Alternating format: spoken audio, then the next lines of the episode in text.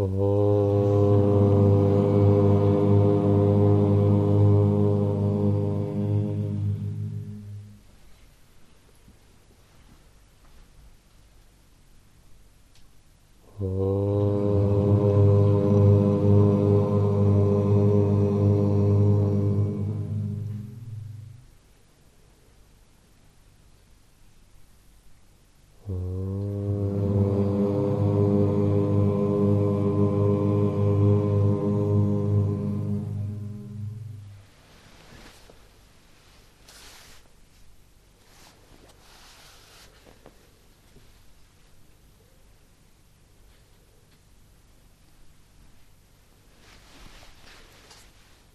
Это вы можете э, рассматривать как комментарий, продолжение главе Махариши, Рамана Махариша о самоисследовании.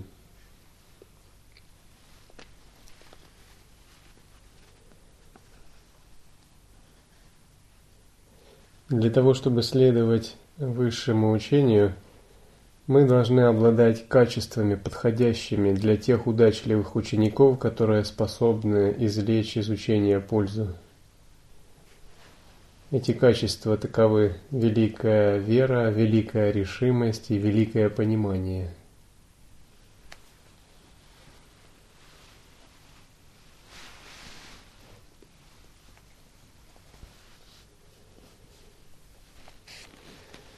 Тогда мы можем по-настоящему извлечь из учения пользу.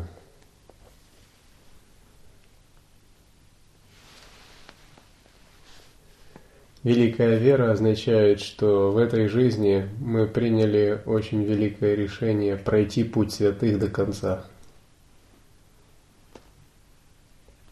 Путь святых – Не обычных людей, не мирян, а путь святых. До конца. Не до одной трети, не до половины. Само по себе принятие такого решения – это нечто великое. Это значит, мы бросаем большой вызов самому себе. И когда мы вообще осознаем такой вызов – которые мы сделали, э, приняв монашество, мы даже можем удивиться или испугаться даже. Но с другой стороны,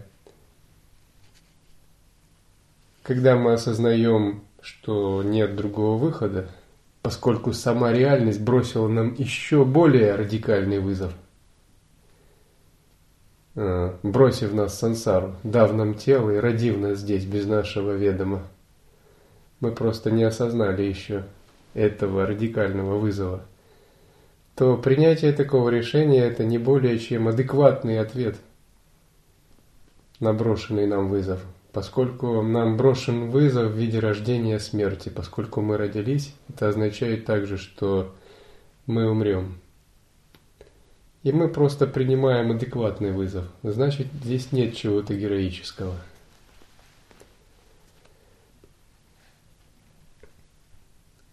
Наконец, это великое понимание. Великое понимание означает, что мы проясняем самое сердце Дхармы.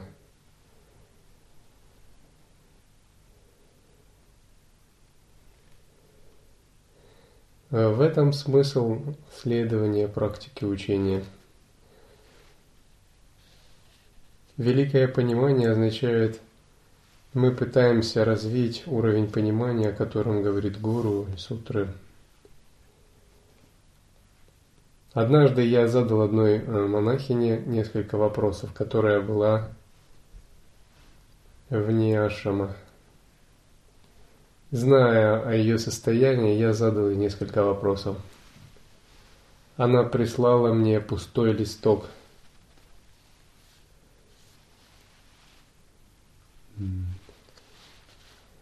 Я подумал, ну что ж, если ее удовлетворяет ее понимание, нет проблем. Однако э, я бы не стал этого делать.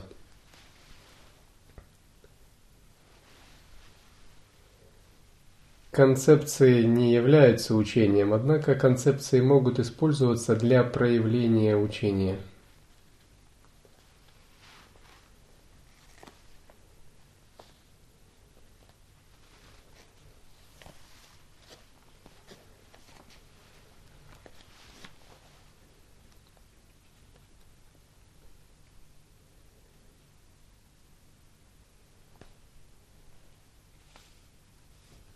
Когда ты выполняешь практику, в результате практики ты увидишь, что все создается твоей мыслью. И когда ты окончательно осознаешь это, ты можешь проследить ее источник. Все вещи созданы твоей мыслью и умом. И если ты проследишь источник своей мысли и ума, то обнаружишь, что он исчезает. Он исчезает и возвращается к своему природному состоянию. Святые ситхи утверждают, что реальность непрерывно проецируется нами изнутри наружу. Что все видимое – это не более чем магический фокус, э, магическое шоу, большая голограмма, искусно созданная виртуальная реальность. Что все внешние объекты имеют собственного самобытия столько же, как отражение в зеркале – как ни ищи, ни одно из них не является самосущим, не обладает собственной природой, не обладает независимым существованием, не имеет самобытия.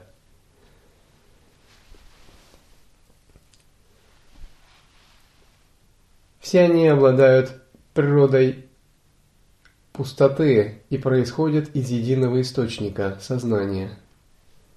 Хотя они непрерывно, чудесным образом магически многообразно проявляются, тем не менее в них нет собственной сущности даже в самую малость. Эта непрерывная реальность непрерывно продуцируется нашим же собственным сознанием –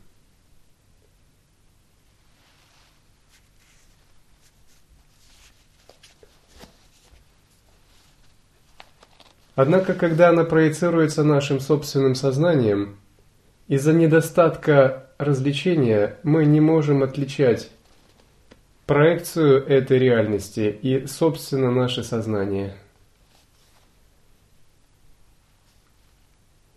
Тогда мы подпадаем под очарование собственных же проекций – Когда мы подпадаем под очарование собственных проекций, это напоминает человека, который пришел в кинотеатр и забыл, что он находится в кино. И он переживает вместе с главным героем. Он плачет, когда главный герой плачет, и до ужаса боится, когда главному герою грозит опасность. И он привязывается к тем же людям, к которым привязывается главный герой.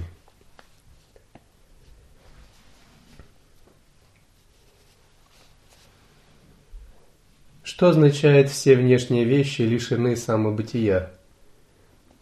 Это значит, что ни боги, ни небеса с богами и дворцами, как таковые, не существуют вне кармического видения. Ни ады, существами, наполняющими ады и мучащимися водах, не существует вне кармического видения. Они не обладают собственной природой, а являются лишь результатом восприятия живых существ. Все шесть существ, шесть миров мира сансары таковы. Это не означает, что такое восприятие не может оказывать воздействие – Страдания существ ада реальны, так же, как реальны наслаждения богов. Тем не менее, эти миры создаются кармическим видением, а кармическое видение – результат восприятия богов или существ ада. Что означает кармическое видение? Это способ видения мира, который зависит от вторичных причин или прошлых впечатлений – от накопленных ранее кармических следов. Эти следы называются самскары. Другими словами, какие причины были созданы в потоке сознания самскары, таким образом и воспринимается этот мир. Поэтому существа ада, глядя на реку, видят огненную лаву. Боги видят нектар, асуры видят оружие, люди – реку, а животные – среду обитания – Это одна и та же субстанция. Тем не менее, каждый видит ее по-разному. Почему существа ада видят реку как огненную лаву, а боги как нектар? Потому что у них есть разное восприятие. Разное восприятие, обусловленное прошлыми самскарами или накопленными причинами. Другими словами, они проецируют из себя разные состояния. Поэтому эти проекции, они как бы накладываются на изначальную реальность и словно ее затмевают. Полностью затмить ее они никогда не могут. Более того, в абсолютном смысле они ее вообще не затмевают. Но кажется, словно они ее затмевают. Тогда живое существо становится очарованным этим магическим шоу. Оно начинает верить в эту виртуальную реальность, которая проецируется изнутри его самого. Все это происходит из-за неведения – из-за недостатка развлечения. Недостаток развлечения – это слабость сознания, не глубина сознания. И духовная практика – это устранение ложного взгляда, и только это. То, что называют освобождение, просветление – это устранение такого ложного восприятия себя и Вселенной – В этом смысл джняна-йоги – устранить непонимание себя и мира, устранить ложный взгляд. Как только ложный взгляд устраняется, мы приобретаем истинный взгляд. Тогда никакие привязанности и иллюзии невозможны. Поэтому джняни не разделяет взглядов обычных людей. Однажды ученик пришел к Бхагавану Ширамана Махариши и сказал – Бхагаван, испытывая великое сострадание, вы, подобно заботливой матери, день и ночь стремитесь, заботитесь о том, чтобы мы шли к просветлению. Вы испытываете большое сострадание, ну и все такое. Витиевато очень. Роман улыбнулся и сказал, если есть истинный джняни, то он никогда не испытывает такого. Это следует понять правильно. Это не значит, что он не испытывает сострадания. Однако его сострадание не подобно состраданию обычных людей. Если бы оно было подобно состраданию обычных людей, он не смог бы помогать. Романа сказал, испытывая сострадание, тем не менее Джняни не видит других людей. Он не видит страданий, он не видит страдающих существ. Он не видит себя, который помогает другим существам. И ничего такого в его сознании не происходит. Может, со стороны других это кажется, что это происходит, что он помогает. И тело его делает нечто. Тем не менее, в его истинном состоянии ничего такого не происходит. Потому что если бы это происходило, то он не был бы джняни. Это так. Потому что тот, кто утвердился в состоянии источника, знает магическое шоу как магическое шоу. И никогда к ней не привязывается и не придает никако, ей никакого значения. Когда ложные взгляды устранены, это в принципе невозможно.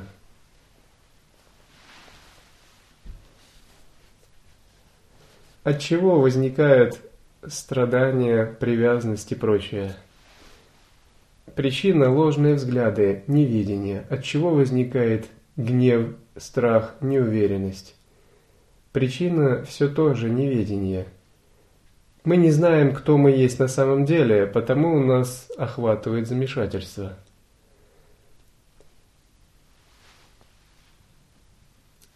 Это все равно, как если бы человек смотрел на зеркало – и пытался схватить предметы, которые отражаются в зеркале.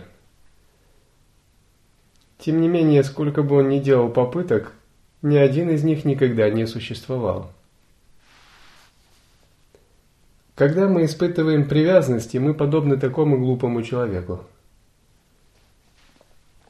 либо когда мы гневаемся или проецируем что-либо, мы подобны человеку, который грозит своему отражению в зеркале, либо предъявляет ему претензии. С пониманием принципа зеркала и отражений мы понимаем всю глупость этого и улыбаемся. Потому что мы обрели знания, и теперь отражения и проекции больше никогда не ведут нас в заблуждение – мы больше не пребываем в отражении, мы больше не часть проекций, а мы пребываем в состоянии зеркала. Тогда магическое шоу перестает на нас оказывать влияние.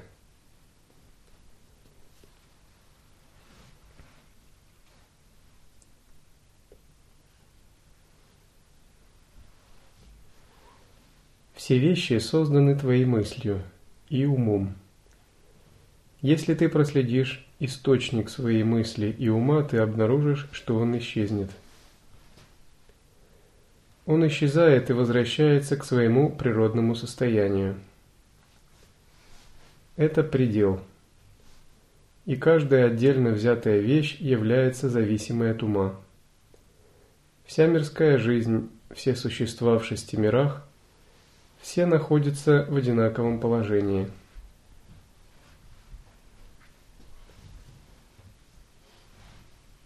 Целью практики является прекращение всех иллюзий мирской жизни, осознавание того, что все это создано нашим умом.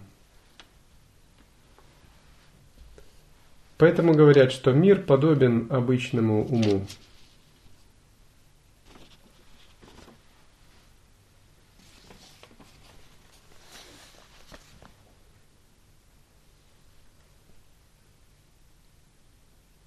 Сами по себе проекции не являются ни плохим, ни хорошим. С точки зрения понимания, это энергия, которая чудесным образом непрерывно эманируется из источника нашего «я». Проецируется умом, это не означает так просто, что это мы проецируем. Проецируется сущностью нашего ума, который является самим Брахманом.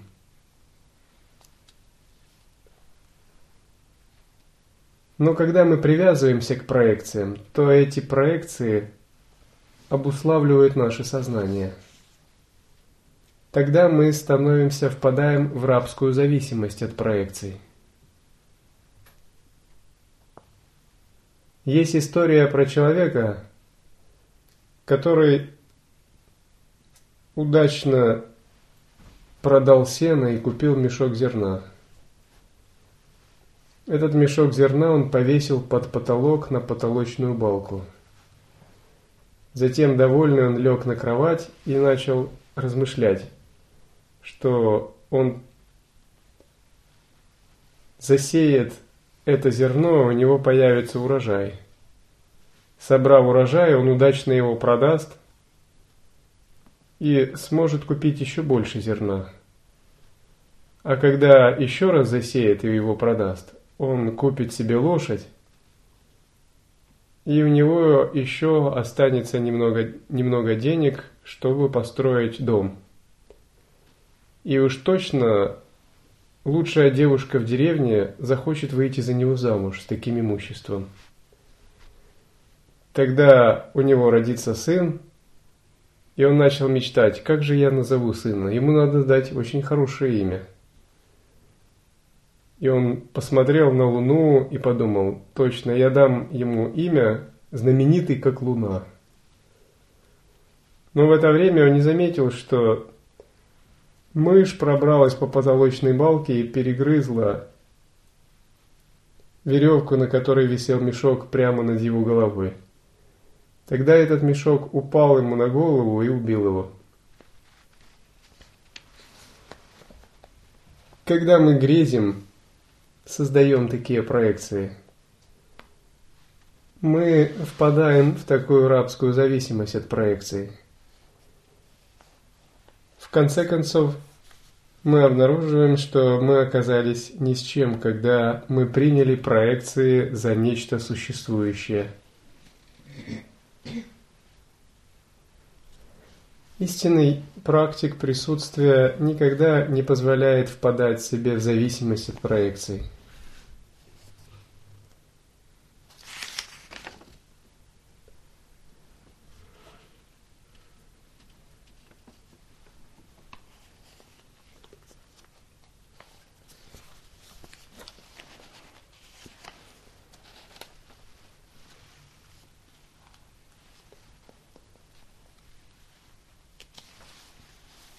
Практика самоосвобождения называется драгоценность, исполняющая все желания.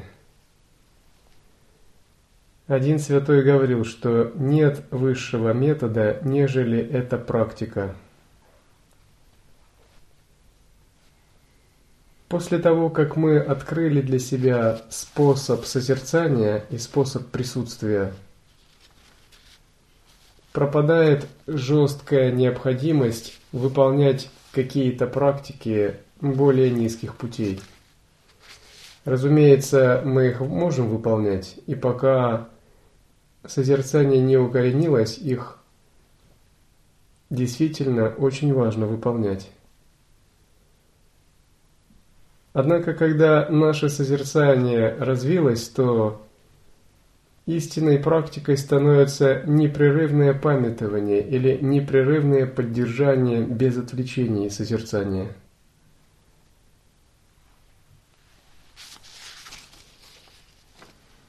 И когда наше развлечение стало уже достаточно ясным, и мы четко видим, где проекции, а где наше чистое сознание – то мы переходим к третьему сущностному принципу. Это нидитхьясана, непрерываемое созерцание. Что-то подобное есть у христианских мистиков на высших ступенях реализации. На самых высоких уровнях святости христианские аскеты пишут о том, как ум непрерывно держать в Боге и помещать в Бога. Однако это никогда не пишется широко. И, скорее всего, христианские аскеты достигали такого состояния интуитивным прозрением, собственным мистическим опытом или благодаря наставлениям своих наставников. В учениях же широко описываемых этого нет, поскольку христианское учение основано на двойственности и концепциях.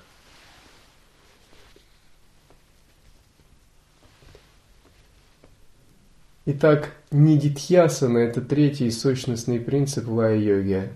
Это завершение в некотором смысле практики.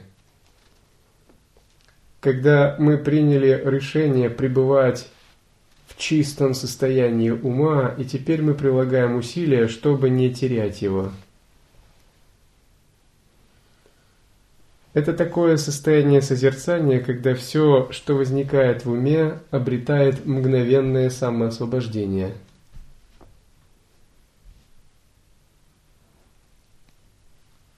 Устранив после получения прямого видения и устранив все сомнения, мы можем пребывать в таком состоянии самоосвобождения. Однако мы должны подлинно убедиться, что это истинное состояние, а не есть некое ментальный суррогат самоосвобождения. Когда я задал несколько вопросов монахине, которая прислала мне пустой листок бумаги, она ни на один не смогла удовлетворительно ответить.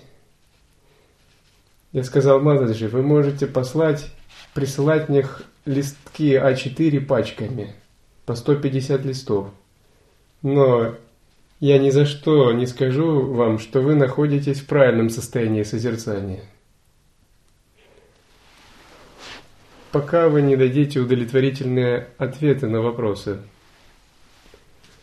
Это следует понимать. В дзен есть такой рассказ. Один монах медитировал на горе. Как-то наставник пришел к его хижине, чтобы проверить уровень его понимания. И задал ему какой-то вопрос. Этот монах не смог на него удовлетворительно ответить. Однако впоследствии, когда этот монах оставил тело и его кремировали, при сжигании у него остались рингсел или тигли, шарики.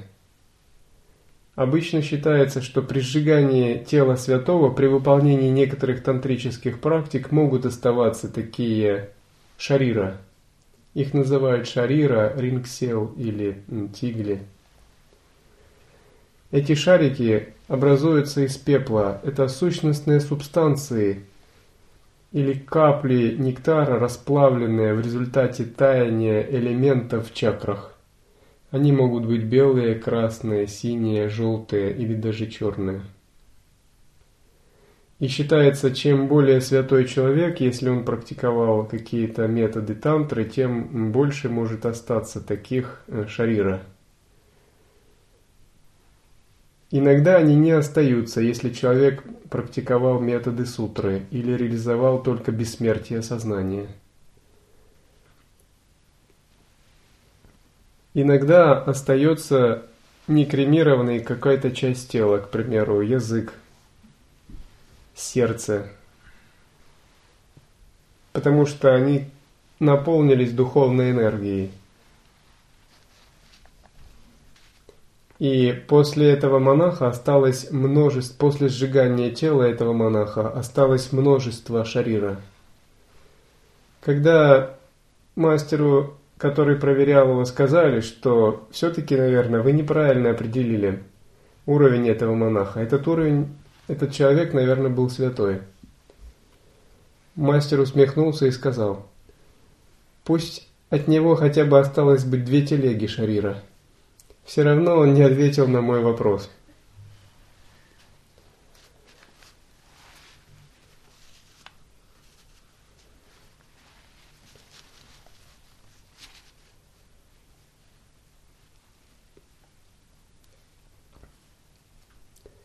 Приводится такой пример. Для того, чтобы научиться плавать, мы должны пройти обучение у опытного пловца который научит нас для начала просто держаться на поверхности. Пребывать в правильном созерцании – это напоминает держаться на поверхности. Только после этого мы можем приступить к освоению различных техник плавания – После того, как мы научились плавать, остается только одна проблема – суметь преодолеть дистанцию за определенный период времени. Именно это начинается на ступени нидитхьясаны, непрерываемого умосозерцания. То есть, когда мы уже отсекли все сомнения и утвердились в правильном состоянии созерцания – Теперь нужно держаться его непрерывно всю жизнь без отвлечений вплоть до полной реализации. И при этом применять разные тонкие методы, чтобы ускорить процесс реализации, чтобы нашей жизни хватило для реализации. К примеру, когда мы держимся принципа некоторого созерцания, то мы сталкиваемся с кармой – вторичными причинами, препятствиями. И мы видим, что этих причин много, и нам нужно их все растворить. Для того, чтобы их растворить, мы чувствуем, что нам требуются искусные тонкие методы, чтобы растворить не только сознание, но также все энергии тела.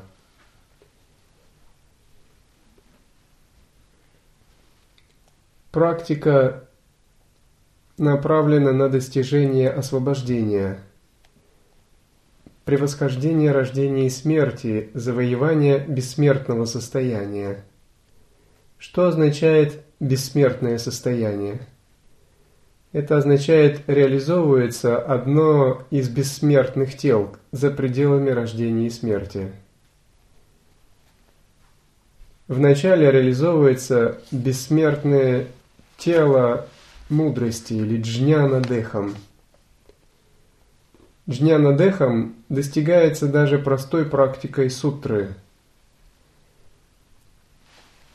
Когда вы реализовываете глубокое самадхи, и ваша медитация длится непрерывно, проникая в сон со сновидениями и в сон без сновидений, такое бессмертное тело реализовывается –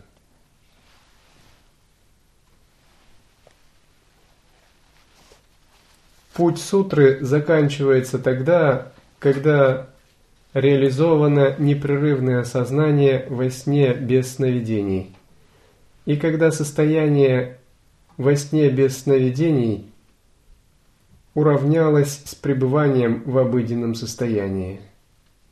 Бессмертное сознание завоевано. Однако на пути тантры реализовывается не одно бессмертное тело, а два или три.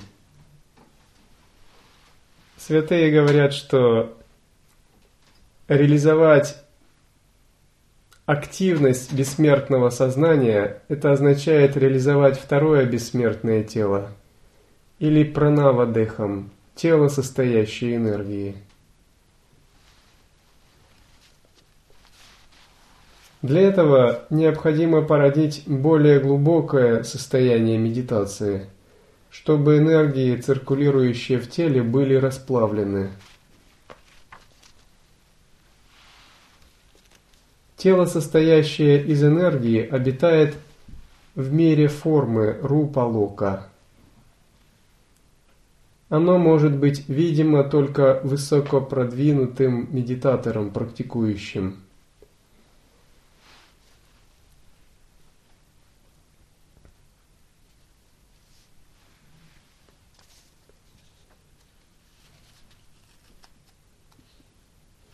Итак, что означает прямая передача или прямое видение? Это напоминает то, как тренер бросает ученика в воду в надежде, что тот научится плавать. Ну, либо утонет, заняв неправильный взгляд. Утонет означает, э, соприкоснувшись с глубоким учением осознавания, есть большая вероятность его неправильного истолкования – примеру, успокоиться, приняв некое иллюзорное состояние за правильное, совершить какое-либо э, отклонение.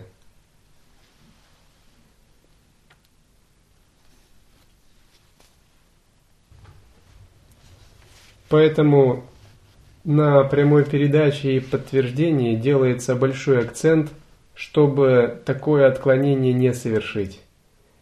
В низших тантрийских учениях отклонение невозможно совершить, потому что если вам дают мантру, визуализацию, либо э, только метод концентрации, вы четко знаете, что делать только так, а не иначе.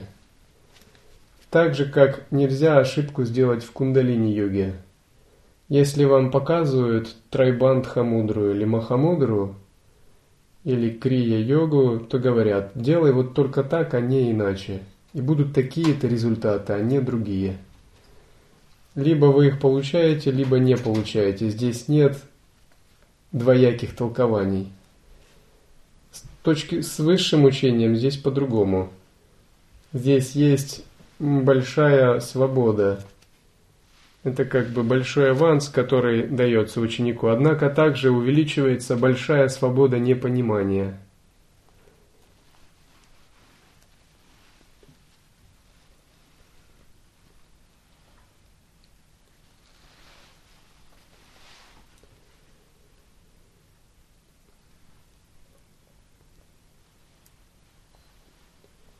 Для того, чтобы реализовать понимание естественного состояния, мы выполняем базовые практики. К примеру, концентрация.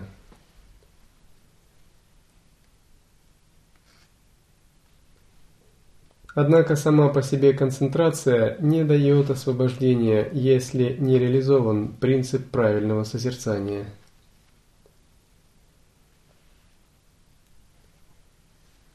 Считается, если какой-либо уровень концентрации достигнут и смерть постигает практикующего в момент его пребывания на одном из уровней медитативной концентрации – то он переродится на соответствующем ментальном плане, соответствующем той тхьяне, которая была достигнута.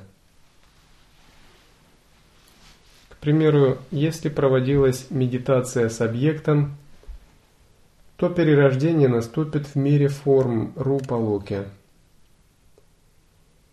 Если выполнялась практика медитации без объекта, наступает перерождение в высших ментальных планах космического сознания, в мире без форм, Арупалока.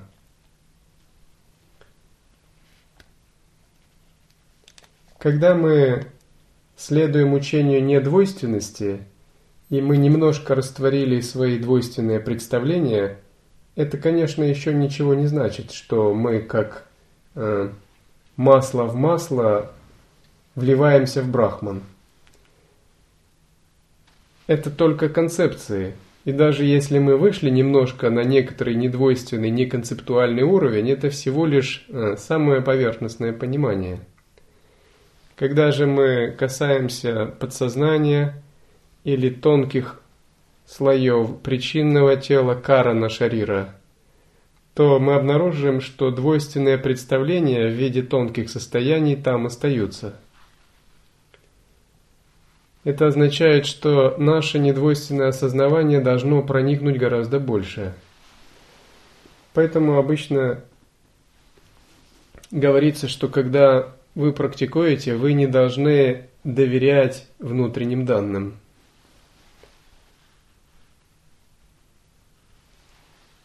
По сути, критерий вашей правильной практики – это отсутствие привязанности к чему-либо – когда у вас отсутствует привязанность к внешнему и отсутствует привязанность к любым внутренним состояниям, даже самым тонким.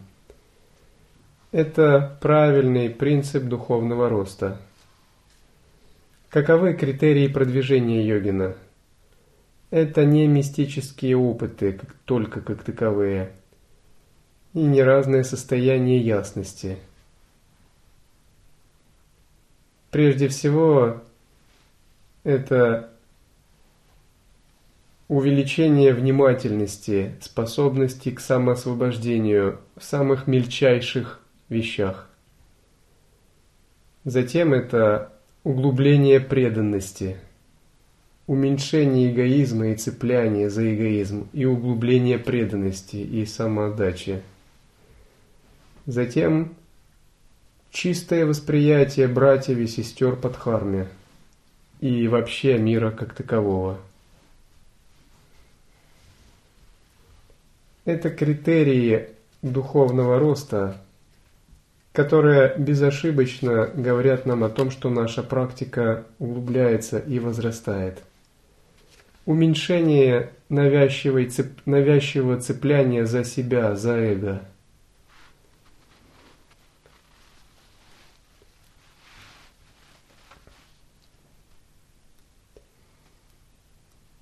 Итак, если ученик достиг первой тхьяны в своей практике медитации, он может переродиться среди божеств обители Брахмы.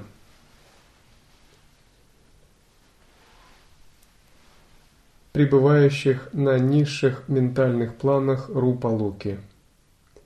К примеру, те, кто поклоняются божествам Вишну, Шиве, Кришне – и достигают устойчивой концентрации при поклонении божествам, могут переродиться в мирах божеств, обрести один из уровней освобождения или мукти.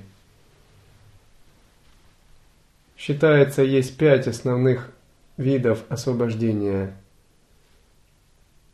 Саюджья мукти – это состояние растворения – ведантическое освобождение, когда живое существо сливает свой ум с брахманом.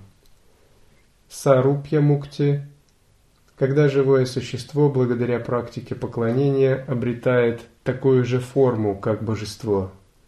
В основном этот вид освобождения присущ тантрийским методам трансформации или поклонения. Если йогин поклоняется божеству, то его тонкое тело приобретает такую же форму. Даже его физическое тело может напоминать форму этого божества, если он усердно выполняет либо поклонение, либо тантрическую практику визуализации. Салокья мукти – это освобождение, когда живое существо попадает на тот же план существования, что и божество, с которым он выполняет практику.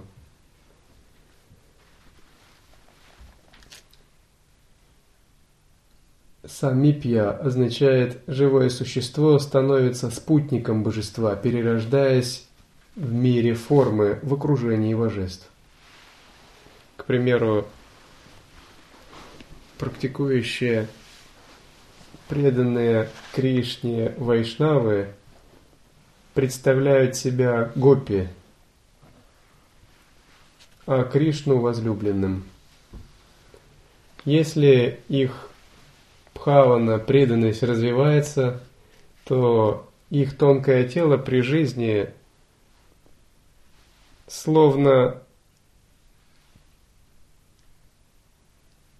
расплавленный металл, который отливается в форму, так и их тонкое тело отливается при жизни в форму божества, напитываясь этой формой. И в момент смерти, когда убирается физическая оболочка – таким же образом, как отлитая форма вынимается из матрицы. Их тонкое тело, отлитое по-новому в форме божества благодаря преданности, приобретает также форму божества.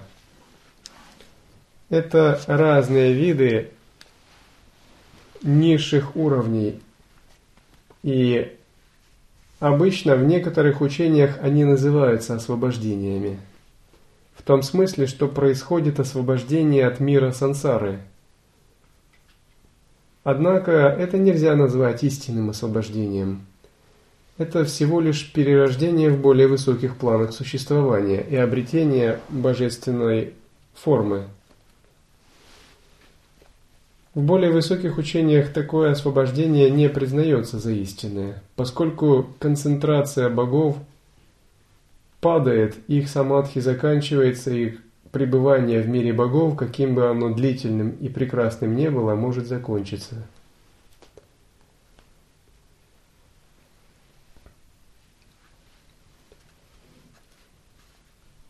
Эти тонкие ментальные планы, относящиеся к миру Брахмалоки, расположены гораздо выше самых высоких астральных миров мира страсти – мира желаний, в котором обитающие божества еще подвержены чувственным желаниям.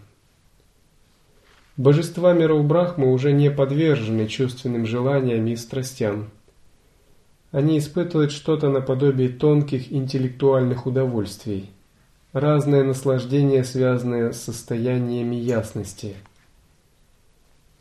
Они также наделены очень тонкими ментальными телами – окруженными огромной световой аурой. Они являются, эти тела являются более чистыми и утонченными, чем тела божеств или девов, обитающих в мире страсти, в Камалоке. Тем не менее, область Брахмалоки отражает обусловленное состояние бытия – а поэтому все еще относится к мирам сансары. И хотя существование в Брахмалоке длится очень долго, миллионы человеческих лет, это не считается истинным освобождением.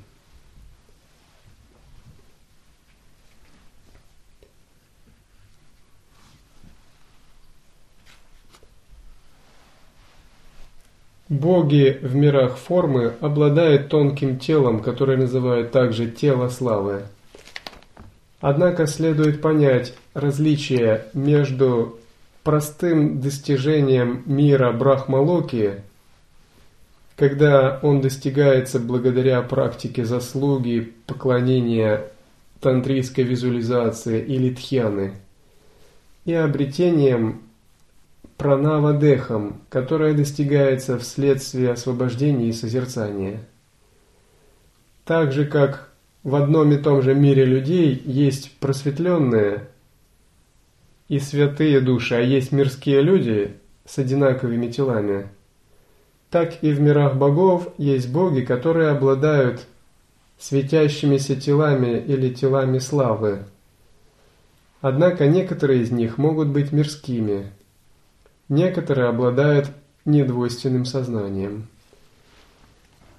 И когда мы говорим о реализации пранава дехам божественного тела, предполагается о богах, которые достигли состояния освобождения, в отличие от мирских богов.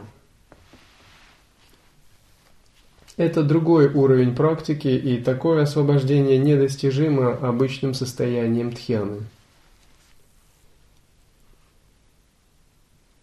Достигнув совершенства в практике высших тьян, называемых поглощение, практикующий может обрести рождение в четырех сферах космического сознания, принадлежащих области мира без форм, Арупалока, лежащего за пределами Брахмалоки. Эти четыре уровня космического сознания – мира без форм таковы. Бесконечное пространство Акаша Ананта. Бесконечное сознание. Состояние абсолютного ничто или небытия. И состояние, где нет ни познания, ни непознания. Или ни восприятия, ни невосприятия. Они называются бесформенными, поскольку сознание этих существ не локализовано в пространстве. Они наделены очень тонкими ментальными телами, которые распростерты бесконечно в пространстве и не имеют собственной формы. Однако у них есть тонкая форма неведения, отделяющая их от недвойственности. И Хоть они наделены таким тончайшим телом, их неведение не прекратилось. И во многих религиях достижение такого мира без формы и состояния без формы считается освобождением. Однако в абсолютном смысле это также нельзя назвать истинным освобождением – это просто мистические переживания, состояние сознания непостоянное по своей природе, которые имеют свойство заканчиваться. Поэтому считается, что перерождение среди богов-долгожителей – это не есть то, что ищут йогины, потому что это не обеспечивает полного освобождения от круговорота сансары – и так же, как стрела, опущенная вверх, когда-нибудь упадет, таким образом самадхи мира богов когда-нибудь закончится. Наслаждение богов и поглощение их собственными состояниями превосходят любые описания. Для мира людей это очень возвышенно. Это можно представить как в мире людей Два человека любят друг друга, и они поглощены своей любовью и ничего не замечают. Таким же образом, боги мира формы или мира без формы поглощены своим состоянием, и они не желают чего-то замечать. Однако у них есть непонимание, что это состояние когда-нибудь закончится, оно иссякнет, как любое временное состояние, и тогда им снова придется переродиться.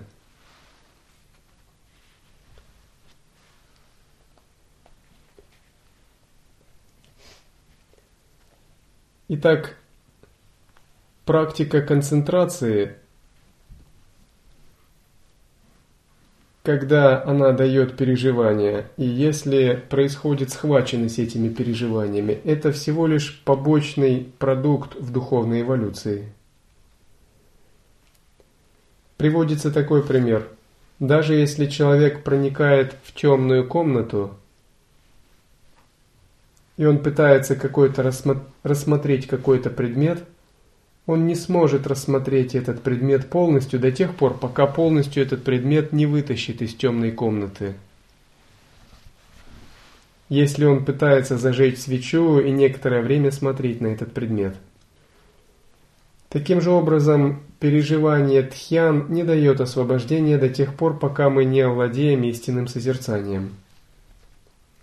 Пока мы не откроем комнату и не вытащим этот предмет наружу.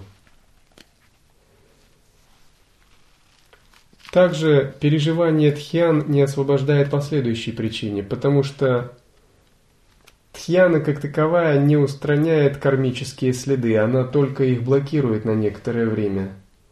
И пока длится тхьяна, кармические отпечатки не оказывают воздействия.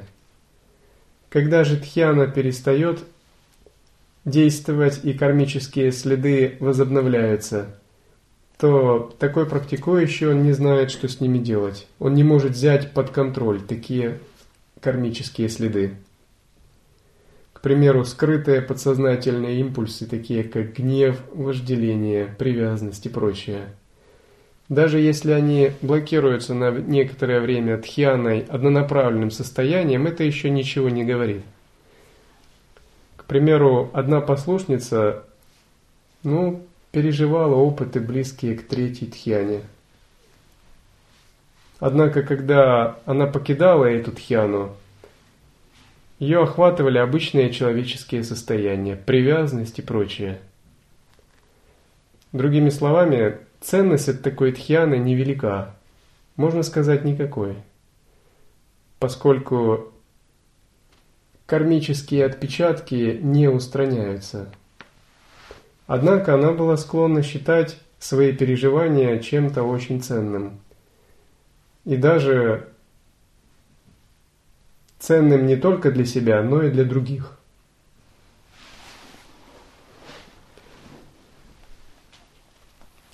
Однако Гуру подумал, что эти переживания они вообще не имеют никакой ценности с точки зрения освобождения –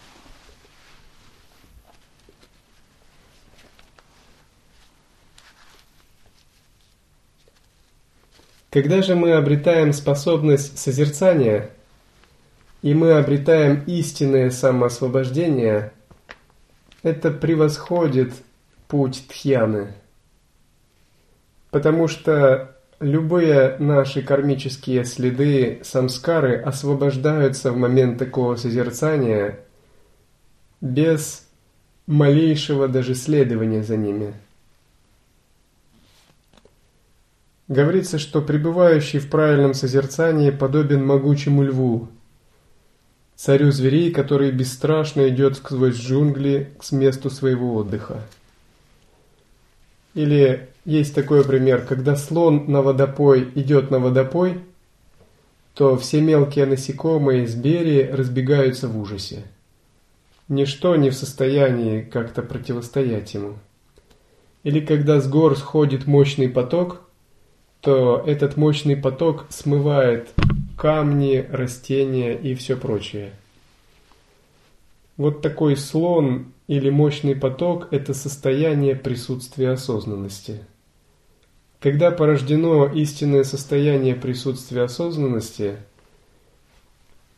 наши подсознательные импульсы, мысли и привязанности разрушаются простым поддержанием присутствия осознанности – Такого йогина даже на начальных ступенях больше ничто не способно поколебать. Допустим, между первым уровнем самоосвобождения мыслей и последним есть большая разница. В том смысле, что на первом уровне происходит самоосвобождение путем усилия, а на высшем мысли разрушаются в момент возникновения. Тем не менее, даже в этих двух состояниях есть нечто общее, а именно что? что какие бы мысли или страсти не возникали, и любым способом, высшим или низшим, все равно они растворяются. Ничто не остается как таковое. Ничто не остается неузнанным. Вот такое знание или изначальное ведение джняна и является основой освобождения. Только такое знание является джняной. Другие же переживания ясности, тхьяны, состояние ментальной пустотности не являются, строго говоря, истинной джняной, а потому не считаются освобождающими.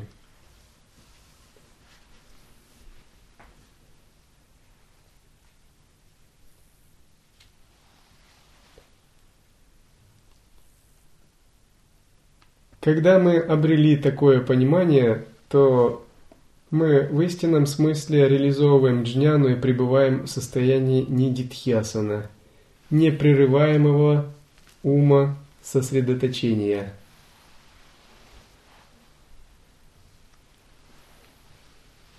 И следует четко понимать различие тхьяны и созерцания, чтобы не путать тонкие состояния от правильного состояния присутствия.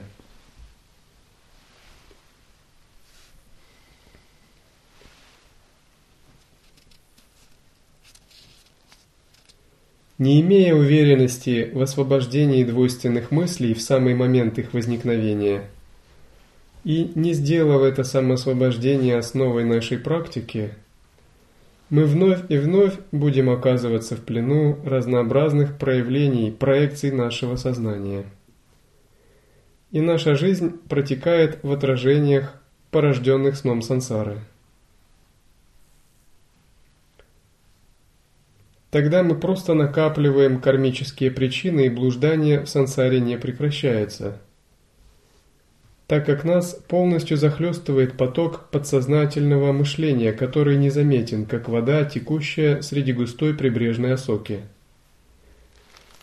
Наверное, вы замечали, что когда медитируешь, даже если у тебя мысли остановлены, при остановленных мыслях есть некий тонкий поток подсознательных впечатлений, который все равно двигается, и что его остановить гораздо труднее – и вот этот тонкий поток – это то, что относится к тонкому слою осознавания, он влияет на перерождение в барда. Считается, что освободить вритти несложно. Для этого просто нужно выполнять махашанти медитацию, останавливая мысли. Освободить самскары требуется глубокий уровень созерцания, который длится не только наяву, но также и во сне. Освободить биджи, то есть то, что является источником самскар, требуется еще более глубокий уровень созерцания, который длится, продолжается во сне без сновидений. Поэтому, когда мы практикуем путь непрерываемого созерцания, не дитхьясану, Сначала мы освобождаем вритти, то есть привычное мышление.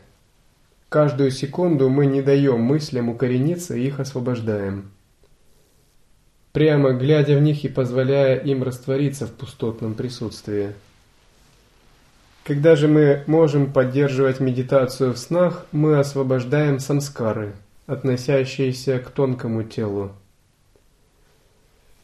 Наконец, когда мы поддерживаем медитацию в снах во сне без сновидений, мы освобождаем биджи, то, что порождает самскары. Тонкие семена, источники, источники кармического восприятия, которые находятся в карана шарира, причинном теле –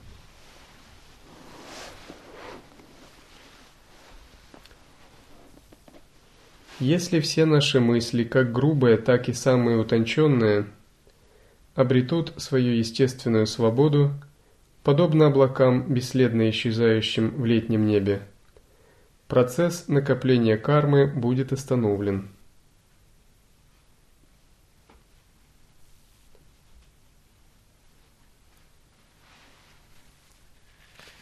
Часто, когда мы читаем тексты по Адвайта Веданте, Шанкары, Раманы, то трудно понять, что это означает. Я Брахман. Мы думаем, очень хорошо, это очень привлекательная теория. Я Брахман. Однако, что с этим делать? Ведь я-то точно чувствую, что я еще и человек к тому же. И у меня есть э, куча разных карм, и то, что я брахман, я помню только во время лекции или когда читаю. Либо, может быть, чуть-чуть в ретрите. А остальное время я прекрасно помню, что я человек. И в сне я имею тело человека, а не божества. То есть есть большая разница между тем, что я думаю, и между тем, чем я являюсь. И когда мы чувствуем, что в нашей практике есть огромный разрыв между воззрением, взглядом, философией и нашим собственным состоянием. Это означает, что мы просто еще не обучились правильно созерцать. Правильное созерцание освобождения мыслей Шравана, Манана и Нидитхьясана устраняет такой разрыв. Когда мы в истинном смысле открываем впервые недвойственное состояние, мы испытываем очень глубинное состояние осознанности. Затем мы его проясняем и начинаем верить в него. Прояснив и поверив, мы работаем с ним, чтобы оно больше никогда не, при... не прерывалось.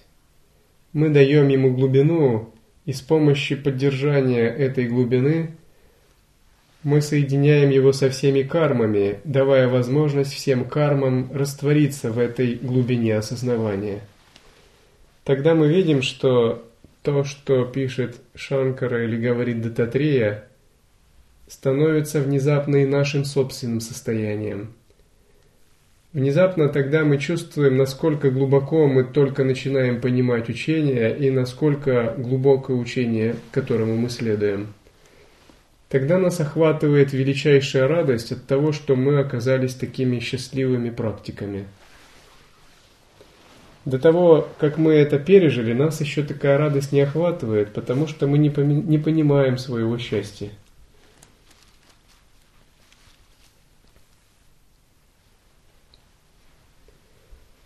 При возникновении мыслей не следует позволять им становиться рекой Нижнего мира, порождающей заблуждение.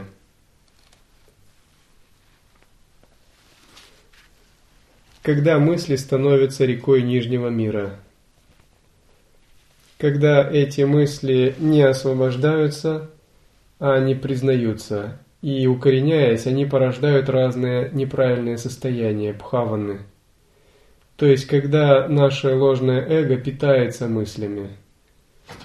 Если мы сталкиваемся с ревностью, то эта ревность становится, продолжается и порождает кармические отпечатки, самскары и васаны. Либо если это гнев, этот гнев не растворяется, а долгое время у нас появляется. И испытывая гнев, мы совершаем какие-то действия или мысли. Тогда это просто накопление новой кармы, река Нижнего мира, которая обязательно когда-нибудь нас снесет. Либо когда есть привязанность, мы думаем, ну, ну и что, у всех есть привязанности. И мы с этим ничего не делаем. Как бы у нас есть такая тенденция компромисса. Мы думаем, да, я вот, вот такой. И эта привязанность у нас просто продолжается, и мы как бы ее носим, боясь взглянуть в лицо этой привязанности. Это тоже становится рекой Нижнего мира, урекающей к новым перерождениям.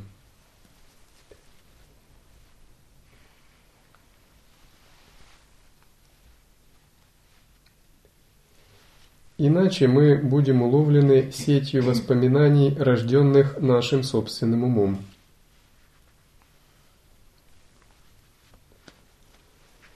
Быть уловленным сетью воспоминаний – это означает примерно вот что.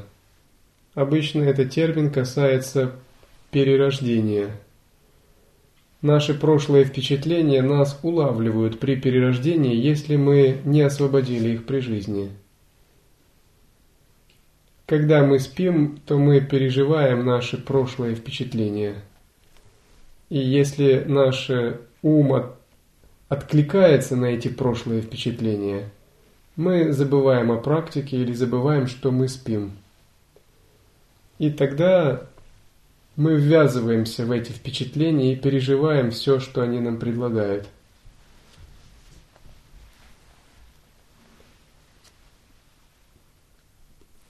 Примеру, однажды в сновидении я гулял по местности, напоминающей магазин.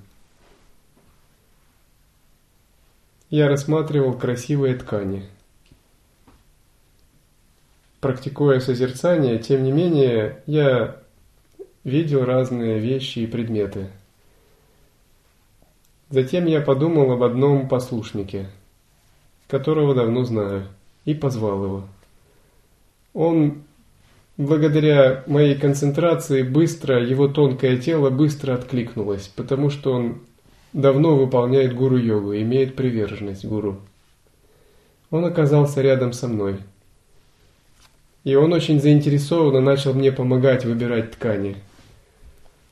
Но, видя, что он не осознает, где он находится и что он спит – я ему начал объяснять, а ты разве не понимаешь, что твое тело сейчас находится на кровати? Как только я ему сказал это, он испытал что-то наподобие шока и проснулся. Как только он проснулся, он исчез. Затем мы с ним встретились второй раз, и он был уже в осознанном состоянии, где я посмеялся над ним. Когда вы не уловлены вашими подсознательными впечатлениями и способны поддерживать практику во сне, ваши подсознательные впечатления больше не могут оказывать на вас влияние. Вы их распознаете как иллюзию и никогда не очаровываетесь. Это значит, что в промежуточном состоянии в Барда вы без труда обретаете освобождение – даже если вы не обрели его при жизни. Итак, вместо этого нам следует постоянно пребывать в состоянии естественного непринужденного памятования. Это и позволяет распознавать природу мыслей в самый момент их возникновения –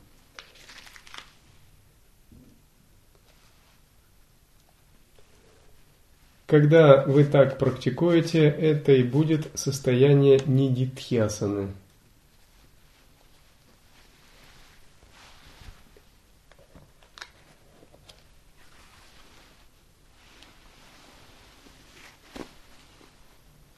Вот когда вы сейчас слушаете, это, можно сказать, относится к шраване и манане – передаче и прояснению.